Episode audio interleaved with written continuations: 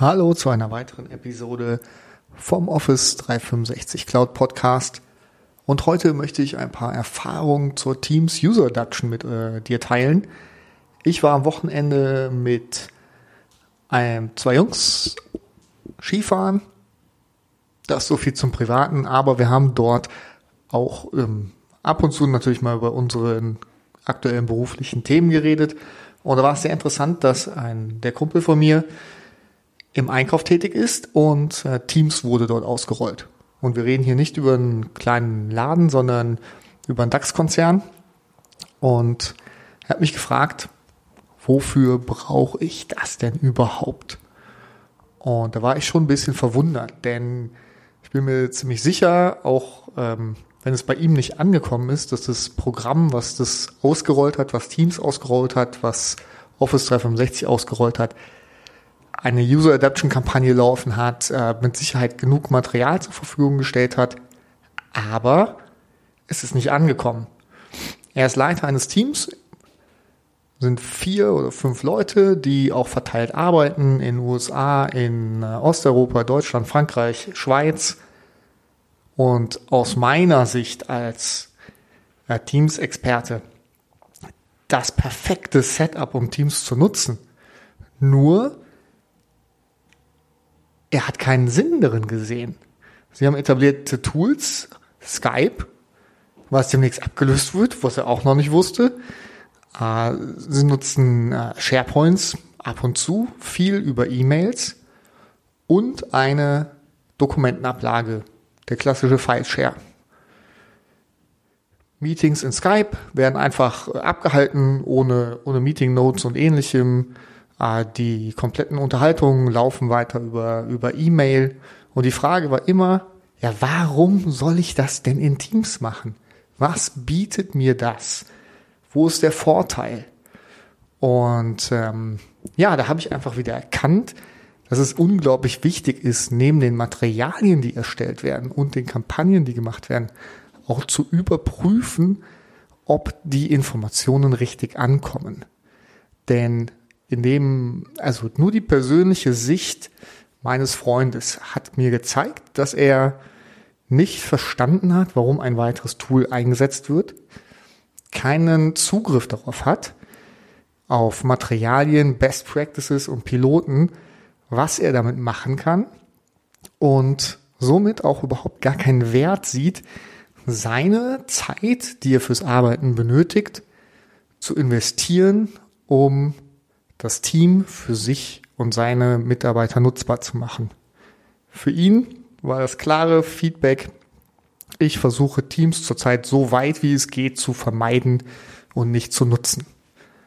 Und das ist schade, muss man einfach mal so klar und deutlich sagen, denn die Vorteile, äh, gerade die wir hier, die es täglich nutzen, alle sehen in der Zusammenarbeit, dass alle Informationen zusammengehalten werden, dass man sich austauschen kann. Äh, ja, die, die liegen auf der Hand, dass man in einem Tool arbeitet, das stetig äh, erweitert wird.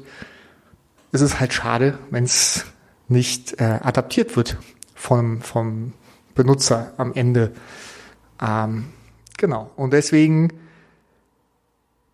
einfach nochmal für, für mich die Lessons learned, ganz persönlich, die ich mit dir teilen möchte ganz wichtig, neben der Erstellung der Dokumente im Programm, neben den Kampagnen, die man fährt, solange das Programm noch läuft, nicht zu vergessen, dass der, dass diese Informationen auch nachhaltig äh, beim Benutzer ankommen. Das heißt für mich auch nach Beendigung des Programms, aber natürlich auch währenddessen zu prüfen, ob denn Teams richtig genutzt wird, ob die User Adaption funktioniert, Piloten einzusetzen und äh, Beispiele zu konfigurieren, den Nutzern die Chance zu geben, daran teilzunehmen, um das Warum zu entdecken. Warum soll ich das für mein Team einsetzen?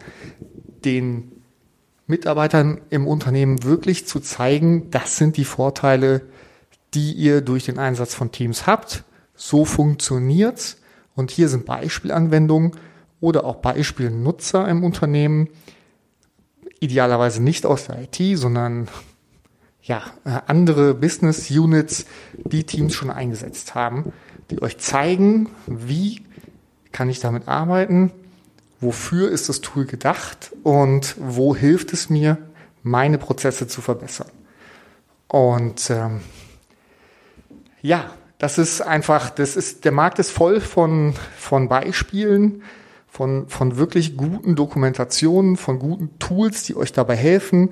Jedes Unternehmen muss aus meiner Sicht den eigenen Weg finden, sei es über Piloten in anderen, äh, in anderen Units oder Champions, Multiplikatoren, wie auch immer man sie nennt, ähm, Early Adapter. Man muss die Leute im Unternehmen finden, die Spaß daran haben, die es als wertvoll ansehen, ihre Zeit dafür zu investieren. Man darf aber auch nicht vergessen, dass es genau die anderen gibt, die viel zu tun haben und schnell Ergebnisse brauchen. Und den Leuten muss geholfen werden. Und ihr findet super ähm, Artikel auch. Also ich nehme mal hier ein Beispiel vom äh, Sebastian Kolberg, der My Own Change Journey Towards MS Teams geschrieben hat auf LinkedIn. Sucht einfach mal danach. Ähm, einfach eine super Zusammenfassung auch, wie er denn bei Bayer Teams für sich eingeführt hat, auch eine Business View, also keine IT View, sondern eine Business View, die dann hoffentlich euch auch hilft, dort weitere ähm, Anregungen zu finden und Impulse zu finden, wie Teams, die Teams Adaption äh, in eurem Unternehmen ablaufen kann. Auch von den Tools möchte ich mal exemplarisch eins rausholen, was ich auf dem Teams Summit kennengelernt habe. Äh, die Firma heißt Context.ai die es über verschiedene Prozesse ermöglichen, die Nutzung von Teams zu überprüfen und zu sehen, ob eure Best Practices auch eingehalten werden und dann darauf zu reagieren. Auch ein sehr spannendes Tool und ich hoffe, dass ich da noch wirklich mehr Insights zu finde. Das war es auch schon für heute. Wirklich nochmal der Aufruf von mir an dich. Überprüfe deine Maßnahmen. Guck, dass die von dir ähm, gewünschten Erfolge nicht nur auf Papier da sind, nicht nur in der IT verstanden werden oder bei deinen affinen Nutzern, sondern auch weitergetragen werden im Unternehmen. Denn nur so entsteht der Erfolg und Teams wird erfolgreich und effizient eingesetzt. Danke fürs Zuhören bei der heutigen Episode. Und wenn ihr Fragen und Anregungen habt, Anregungen habt, dann freue ich mich auf Feedback am besten über LinkedIn.